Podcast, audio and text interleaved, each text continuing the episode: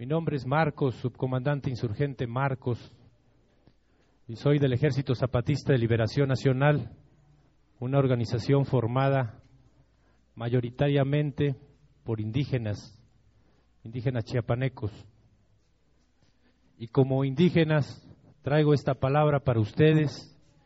dirigidas a los hombres y mujeres de los pueblos indios aquí del centro de Veracruz, dirigidas a los compañeros y compañeras sexoservidores y sexoservidoras, a los que aprovecho para decir que es un honor tenerlos como compañeros y compañeras, también dirigidos a los trabajadores de la industria textil, también dirigidos a los colonos, a los obreros, a los campesinos, a los estudiantes, a las mujeres, especialmente a las madres solteras. Nos contaba uno de nuestros compañeros jefes que llevaba el nombre de Antonio, que le llamábamos el viejo Antonio, porque allá en nuestra tierra los que dirigen nuestra lucha son indígenas, hombres y mujeres de edad ya mayores, decimos nosotros, o viejitos, dicen ustedes, o ancianos. Y decía uno de ellos, él ya murió, que se llamaba el viejo Antonio, nos contaba hace 22 años, en un enero como este, pero hace 22 años, nos contaba la historia de unas palabras que tal vez venimos a aprender aquí en la otra campaña con toda la gente que hemos escuchado aquí, que ha pasado a tomar la palabra aquí en Orizaba y también que ha pasado a tomar la palabra en el sur de Veracruz, en el norte y en las diferentes ciudades y comunidades donde hemos estado aquí en el centro de Veracruz. De una u otra forma, lo que es la otra campaña, lo que es nuestro movimiento, está representado aquí en este salón. Somos a quienes desprecian los que están allá arriba, son a los que persiguen, a los que explotan, a los que extorsionan, a los que meten a las cárceles, a los que matan. Y decía el viejo Antonio, que nos contaba la historia de las palabras, y nos decía él cómo nació la palabra yo. Decía él que los primeros hombres y mujeres que poblaron estas tierras eran, como la mayoría de los que están aquí, indígenas. Y decía que al principio el trabajo que hacían estos hombres y mujeres era parejo repartido para todos y que después llegó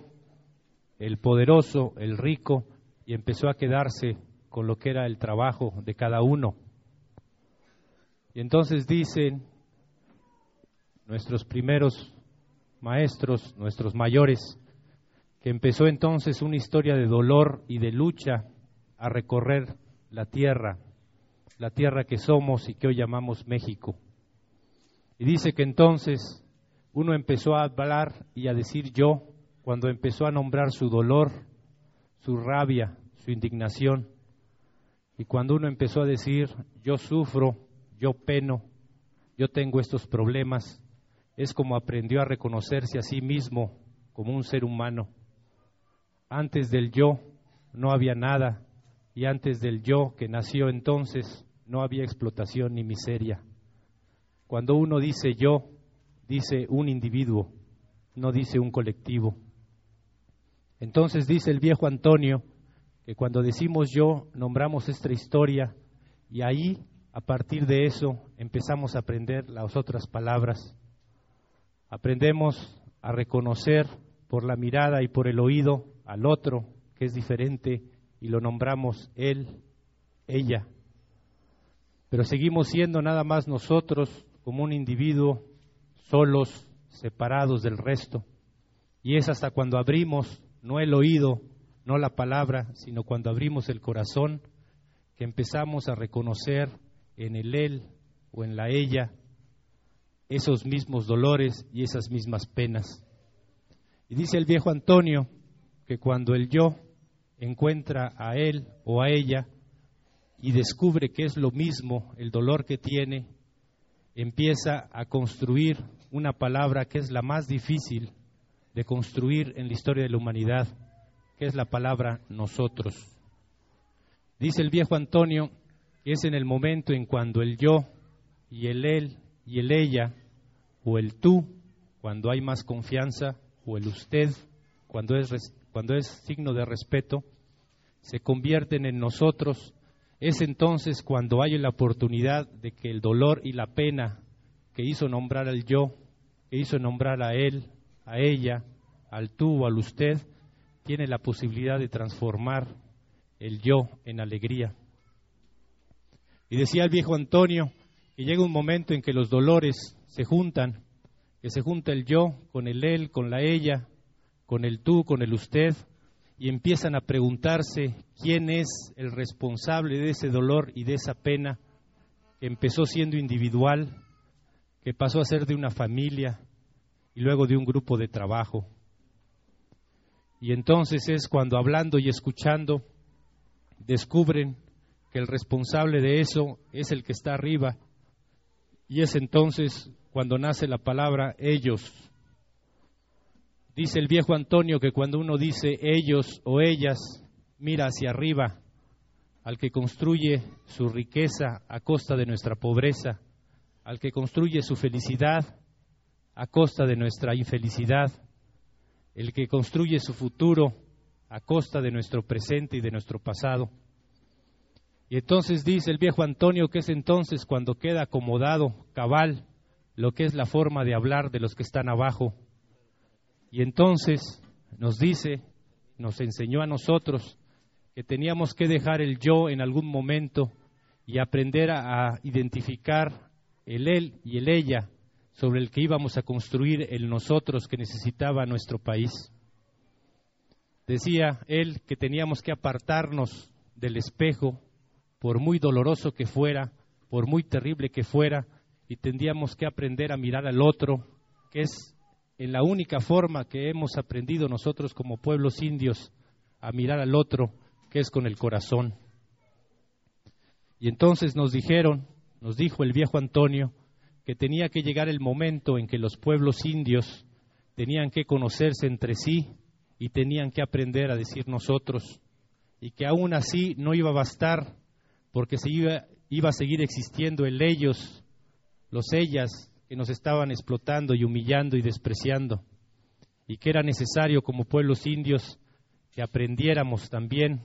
a escuchar otros corazones y encontrarnos con ellos.